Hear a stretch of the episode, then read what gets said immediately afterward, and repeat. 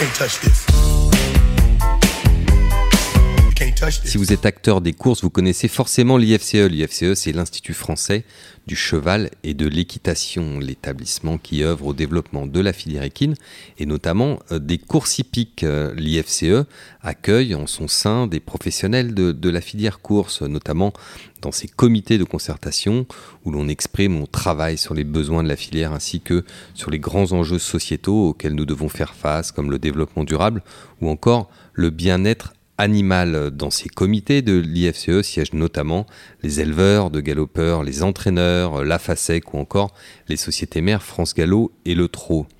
L'IFCE apporte également son expertise auprès de la gouvernance de la filière cheval présidée par Loïc Malivet. Son objectif, renforcer collectivement la place du cheval dans la société. Pour en savoir plus, n'hésitez pas à consulter son site internet ifce.fr.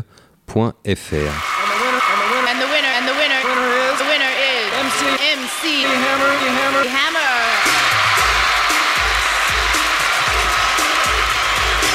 You can't touch this. You can't touch this. You can't touch this. Bonjour à tous et bienvenue dans le talk de JDG Radio. Nous sommes le lundi 15 novembre et pour débriefer notamment une nouvelle très grande journée à Auteuil, j'ai à côté de moi Alice Baudrel. Bonjour Alice. Bonjour. Christopher Galmiche. Bonjour à tous. Et Anne-Louise Échevin. Bonjour à tous. Anne-Louise Échevin qui s'amuse déjà du fait que je lui demande de débriefer Auteuil. Mais rassurez-vous, en deuxième partie d'émission, on parlera également des courses plates. Alors, à Auteuil, euh, hier, la grande course, c'était le prix du Renault du Vivier. Euh, Alice qui a vu la victoire d'un très bon cheval, hein, qui avait déjà gagné le, le CRS, euh, c'était Lem. Oui, c'était mon favori, donc je suis très contente qu'il ait gagné, mais un peu déçu quand même qu'il n'y ait pas eu le match tant attendu avec Hermès Bay, parce que du coup, bon, il n'y avait pas d'autres adversaires à sa mesure, et c'est, ça a été une victoire un peu trop facile entre guillemets. Enfin, en, partie, en partie sur un fait de course en tout cas, ça c'est sûr. Oui, Ce fait de course, vous nous le rappelez? Et ben en fait, euh, Hermès Bay, il était en tête et au premier passage devant les tribunes, euh, il a fait un violent écart à droite parce qu'il a eu peur de quelque chose. Et euh, certains ont dit d'un plot qui était là pour matérialiser le parcours. D'un plot et apparemment, mais moi perso, j'ai pas trop fait attention à ça. J'ai surtout vu en fait quand j'ai vu la vue de face, j'ai compris pourquoi Bertrand Lestrade était tombé parce qu'il a vraiment été très violent dans sa réaction et je pense que personne n'aurait pu rester en selle. Quoi. Vraiment, c'est ce qui était drôle, c'était que François et Nicole a dit juste après qu'il allait entraîner maintenant euh, Hermès B sur des, sur des biroutes pour lui apprendre à, ne pas faire d'écart et à pas avoir peur. Mais euh, non, c'est sûr que ça a entaché un peu la, course parce que quand on attend un duel, on, veut voir les deux chevaux jusqu'au poteau euh, debout. Mais en tous les cas, le cheval qui gagne, c'est un vrai bon cheval. il a, comme l'a dit Pierre Dubourg, fallait pas se tromper, euh, fallait pas la rater. Une fois qu'il a vu que Bertrand était tombé, euh, il a eu gros de pression parce que derrière il savait qu'il avait que le tour à faire pour gagner. Euh, et puis ce que je retiendrai aussi de, l'image du, Renault du Vivet, c'est Arnaud qui allait saluer, enfin réconforter entre guillemets Bertrand quand il revenait. Et ça c'est assez sport de la part des deux entourages qui sont très sportifs. Et euh, c'est la belle image que je retiendrai de plus que la victoire de Telem, qui au fond qu'on attendait quand on a vu Hermès Bay tomber. Euh. Oui, parce qu'avant la course, Alice, on avait beaucoup parlé de Hermès Bay, mais Telem, quelque part, c'est une forme de continuité, puisqu'il a gagné euh, les deux groupes 1 qui devaient gagner dans, dans, sa génération. Donc pourquoi est-ce que Hermès Bay, justement, était aussi soutenu, peut-être avant la course? C'était il n'y avait pas de. Télém était seulement le deuxième favori pour vous euh, non, TLM, était, était favori, hein, si je me trompe oui, pas. Il était à 9 pour 10. Euh, vraiment très très écrasé d'argent. Beaucoup le voyaient gagner. Euh, Alice, moi, euh, d'autres observateurs. Il fallait simplement qu'il batte Bay. Voilà, après, euh, c'est sûr qu'Hermès Bay, il, est, il donne l'impression de la préparatoire d'avant de, se faire de se faire avaler tout cru. Ah. je me suis cru.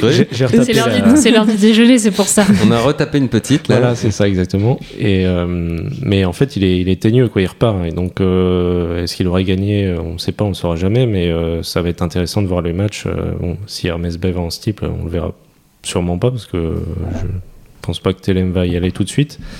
Mais s'il reste en haie, ça va faire, ça va faire des beaux matchs. Sidestep en haie, c'était déjà quelque chose. Sidestep en steeple, là, c'est on repousse encore la limite de la génétique. Arnaud a dit qu'il allait l'essayer bah, peut-être une fois à l'entraînement euh, en steeple avant qu'il parte. Mais euh, bon, euh, comme il, le dit lui-même, il n'a pas vraiment le, profil déjà du cheval d'obstacle à la base. Alors l'essayer en steeple, d'autant qu'il parlait après de la grande course de haie en disant qu'il aurait, y aurait de belles courses de haie, de, grandes courses de haie d'Auteuil avec, avec Hermès Bay. Donc j'imagine que pour lui, c'est plus grande course de haie d'Auteuil. Hmm. Très intéressant. Est-ce que cette génération est bonne par rapport à les générations qui l'ont précédée? Moi, de mon point de vue, je pense que oui. Euh, il manquait peut-être euh, un élément que j'aurais bien aimé voir hier, c'était euh, True Tiger, qui, à mon avis, va gagner des groupes en terrain lourd. Mais je pense que globalement, la, génération est, bonne. Alice, vous êtes d'accord? Hmm. Mais quand un chef de file confirme comme ça d'une année sur l'autre, souvent c'est bon signe quand même. Oui, oui. Euh, oui, non, mais bien sûr que ces deux-là, ils sont, ils sont excellents. Hein. je pense qu'ils sont de la trempe des champions. Après, euh, derrière, euh, je trouve que c'est un peu, un peu faible, si j'ose dire. Ouais, moi j'aime. Enfin, je trouve que True Tiger ça peut être pas mal. Oui, non, mais je dis pas le contraire, mais. Il y a peut-être des. Enfin, Uric Desobos, je sais pas s'il a vraiment fait la valeur qu'il avait fait au printemps. Mais après, oui, c'est vrai qu'il n'y a pas 150 chevaux derrière. Ça, oui, pour moi, c'est pas la meilleure génération qu'on ait vue. Euh, mais si eux sont très bons, je, si eux sont très bons. Je, pense, hein, mais. Oui, non, ça c'est sûr, mais je pense que c'est quand même une bonne génération. Enfin, après, euh, ce n'est que mon avis. On avait également, euh, dans cette course, on a parlé du fait de course et on avait également envie de parler du fait que c'est aussi lié à la stratégie un peu de, course, Christopher, le fait d'aller devant, de courir caché. ça peut avoir des conséquences aussi inattendues. On voyait euh, Hermès Bay plus souvent attendre et se rapprocher en face. Et euh, peut-être que là, il a été surpris parce qu'il était devant et que d'habitude, il passe à cet endroit-là du parcours où il y a la fameuse biroute qui sépare la piste de la rivière. Et il s'en rend pas compte parce qu'il passe, il est dans les chevaux et voilà. Peut-être que là, il est passé, il a vu euh, qu'il y avait quelque chose et ça l'a surpris parce que d'habitude à cet endroit-là, il passe pas à cette position-là. Mais euh, il est peut-être aussi un peu coquin, mais bon, euh, un peu beaucoup sur ce coup-là. Mais oui, peut-être que là, le fait d'avoir changé, ça l'a surpris. Mmh. Oui, parce qu'on sait que la stratégie de, course, c'est un élément qui tient à cœur à son propriétaire, comme il a eu l'occasion de nous l'expliquer. La semaine dernière, il y avait également une belle course pour les femelles. C'était le prix Citage, remporté par euh, Starlet du Ménil, élève de la famille de vin, hein, comme, son, comme son nom l'indique, Christopher. Bah pour le coup, j'aurais bien aimé la, voir dans le Maurice Gillois, parce que je pense que, vu la facilité avec laquelle elle prend les commandes, euh, elle saute, elle fait pas d'erreur elle repart. Bon, c'était pas le même lot hier, mais ça aurait été intéressant. Je pense qu'elle aurait fait l'arrivée, à mon avis, euh, du Gillois.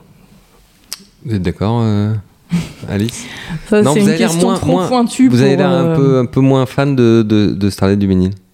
Ah si, si, je suis tout à fait fan de Starlet du Ménil. Euh, c'est une très bonne pouliche.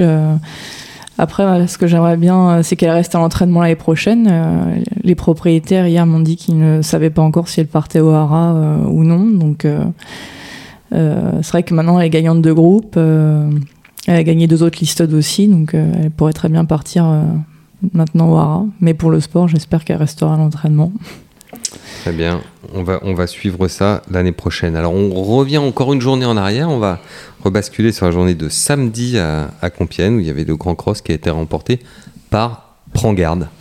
Oui, déjà pour revenir sur l'ambiance, c'était très sympa parce que malgré l'horaire assez, euh, assez matinal, entre guillemets, il y a eu du monde euh, quand même à partir du milieu de la Réunion et au moment du Grand Cross, les gens ont applaudi au passage des chevaux. Euh, il y a eu une vraie ovation quand le cheval est rentré aux balances, donc c'était déjà un premier point positif. L'autre point positif, c'est prendre garde parce que c'est vraiment un cheval assez impressionnant physiquement, c'est une vraie masse, donc il faut espérer que ses jambes le tiennent toute sa carrière. Mais il, avale les, les obstacles, il est vraiment, c'est un régal à regarder, quoi. même pour les gens qui pour les gens qui nous écoutent et qui suivent pas forcément l'obstacle ni le cross, euh, faut vraiment regarder ses courses parce qu'il avale les, fromages euh, comme s'il avait fait ça toute sa vie alors qu'il a très très peu d'expérience, il a que 5 ans. Et l'entente avec Kylian Dubourg est, magnifique et euh, surtout après la course, au moment du podium, ils ont été assez applaudis aussi bien Paul Couder que Kylian parce que ils ont expliqué un peu la philosophie qu'ils avaient avec le cheval, de l'attendre, de le laisser mûrir, et aussi notamment une image qui parle beaucoup aux spectateurs pas forcément férus de course, c'est que le, Kylian a dit le cheval, un enfant peut dormir dans son box et on n'aura pas de crainte pour l'enfant. C'est vraiment un cheval assez appréciable. Et ils ont un peu fait rentrer dans l'intimité. Alors, c'est vrai que nous, dans le monde des courses, on a tendance à se dire oui, oui, c'est un peu poupée Barbie. Mais pour des gens qui connaissent pas connaissent pas les courses, ça montre aussi le côté humain euh, du jockey, du propriétaire. Oui, et tout ça très bien organisé, comme d'habitude à Compiègne, hein, où on sait que l'accueil du public euh, sous la férule du président Gilibert est toujours très soigné. Ces animations, je suppose que c'était le speaker de l'hippodrome, tout simplement, qui allait, euh, qui allait interroger les acteurs pour que tout le monde puisse partager. Oui, oui, alors bon, du coup, il y en a certains qui ont été obligés d'attendre environ une petite demi-heure pour pouvoir faire leurs interviews. Mais c'était appréciable pour, pour le public présent à Compiègne qui était venu en, en nombre malgré le temps euh, pas forcément clément. Très bien, et eh ben on a fait un, bon tour euh, de, cette actualité d'obstacles. Euh, je me tourne vers vous, Anne-Louise, car je sais que vous avez absolument voulu participer à cette émission pour nous parler du calme plat ou des courses plates? Du calme plat. Je suis ravie d'être venue.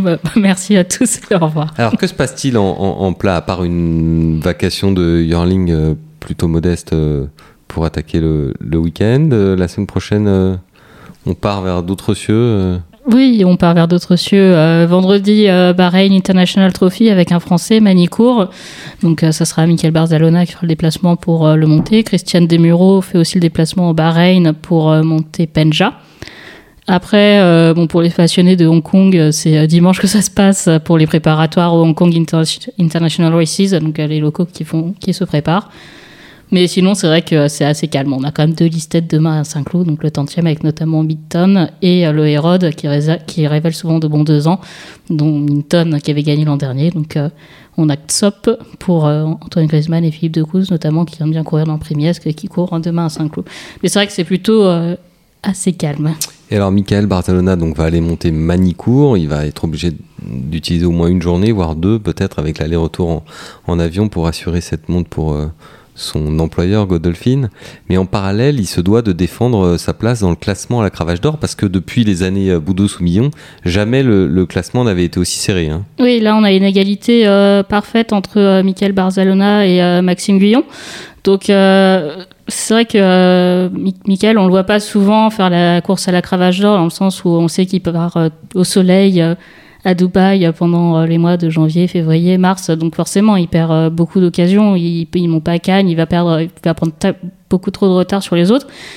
Là, on est dans une année, enfin, on est dans un cas un peu, bien sûr, particulier, puisque euh, celui qui était le grand leader au premier semestre, c'était Pierre-Charles Boudot, ne peut pas monter. Donc, derrière, ça, les jockeys, les autres ont fondu sur lui, donc l'ont dépassé. Et là, on a Mickaël qui, qui cartonne et qui d'ailleurs a signé un coup de 5 euh, hier euh, à Marseille. Euh, je crois qu'il a à peu près 18% de réussite à la gagne. Donc pour une fois, enfin pour une fois, ils ont vraiment l'occasion de pouvoir disputer la cravache d'or sans avoir eu à sacrifier éventuellement Médane. Donc c'est tout le propos de la course à la cravache d'or justement. Est-ce qu'il faut que ce soit sur l'année, est-ce qu'il faut que ce soit sur la saison plat Et d'ailleurs, je crois que l'association des jockeys a a mis en ligne un, un, sondage, sur mmh. les réseaux sociaux pour savoir euh, ce que les gens en pensaient, ce qu'il faut changer ou pas notre format de la cravache C'est d'ailleurs aussi un débat qui existe en Angleterre où eux ils se demandent s'il faudrait pas faire sur l'année plutôt que sur la saison, donc personne n'est jamais d'accord sur le sujet.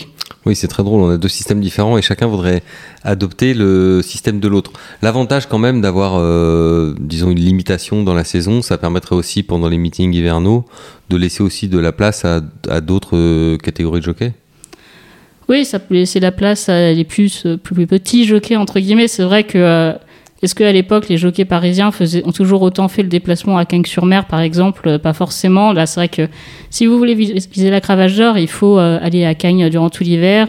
Il faut se déplacer sur les réunions PMH. il faut parfois faire les doublons de réunions. Donc, ça, c'est quelque chose qui a été interdit en Angleterre dans le cadre du Covid, mais ils ont décidé de le garder encore cette année pour expérimenter, voir en quoi ça pouvait aider éventuellement d'autres jockeys d'ailleurs. Donc euh, c'est euh, après c'est une question est-ce que c'est euh, est-ce que c'est juste ou pas envers les plus petits jockeys qui peuvent entre guillemets avoir un peu plus de mal à trouver des montres de voir débarquer les jockeys parisiens sur des sur des réunions provinciales et forcément récupérer les meilleures chances? Donc il n'y a pas de enfin il a pas de réponse unanime sur la question. L'autre question c'est enfin c'est que nous, notre course à la cravache d'or, elle a été encore perturbée par autre chose, c'est qu'on avait fait la course au record européen. Donc, euh, quand il y a eu le cas de Pierre Charles Boudot, ensuite de Christophe Soumillon, ça a été euh, au-delà même de la cravache d'or. Oui, de fait, euh, Christophe Soumillon a réussi à, in fine, à battre le record, enfin, à porter gagner ce record d'Europe. Oui, je crois que c'était un samedi soir à, Lyon-la-Soie. Oui. Vous vous en souvenez? Oui, je m'en souviens parce que j'avais un dîner de Noël et que j'étais arrivé à 23h. la dure. Ah, merci Christophe. la dure vie de journaliste hippique. Euh, merci beaucoup euh, Anne-Louise d'avoir euh, réussi à nous faire partager votre passion pour les courses plates, même dans ce léger creux de saison.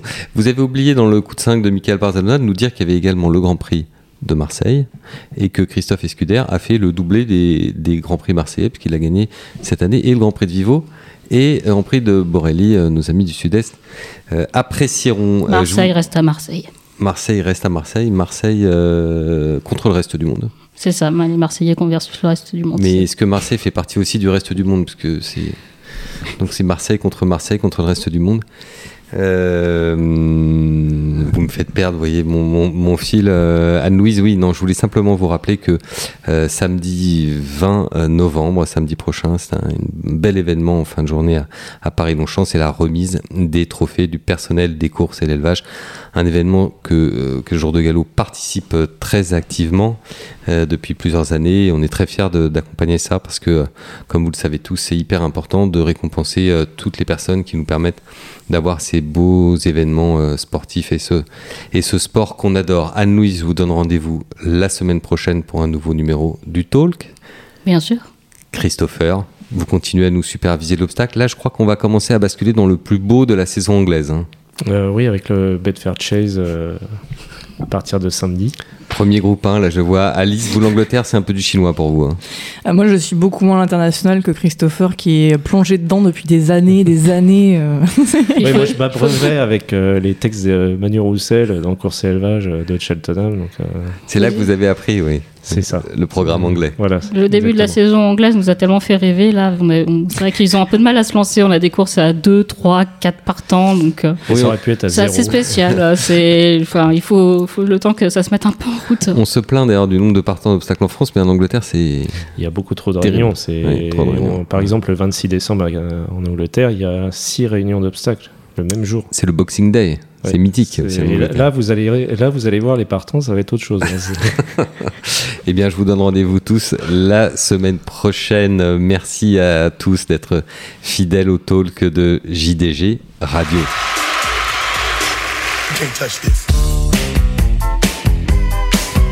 Si vous êtes acteur des courses, vous connaissez forcément l'IFCE. L'IFCE, c'est l'Institut français du cheval et de l'équitation, l'établissement qui œuvre au développement de la filière équine et notamment euh, des courses hippiques. Euh, L'IFCE accueille en son sein des professionnels de, la filière course, notamment dans ses comités de concertation où l'on exprime, on travaille sur les besoins de la filière ainsi que sur les grands enjeux sociétaux auxquels nous devons faire face, comme le développement durable ou encore le bien-être animal dans ces comités de l'IFCE siègent notamment les éleveurs de galopeurs, les entraîneurs, la FASEC ou encore les sociétés mères France Gallo et le Trot.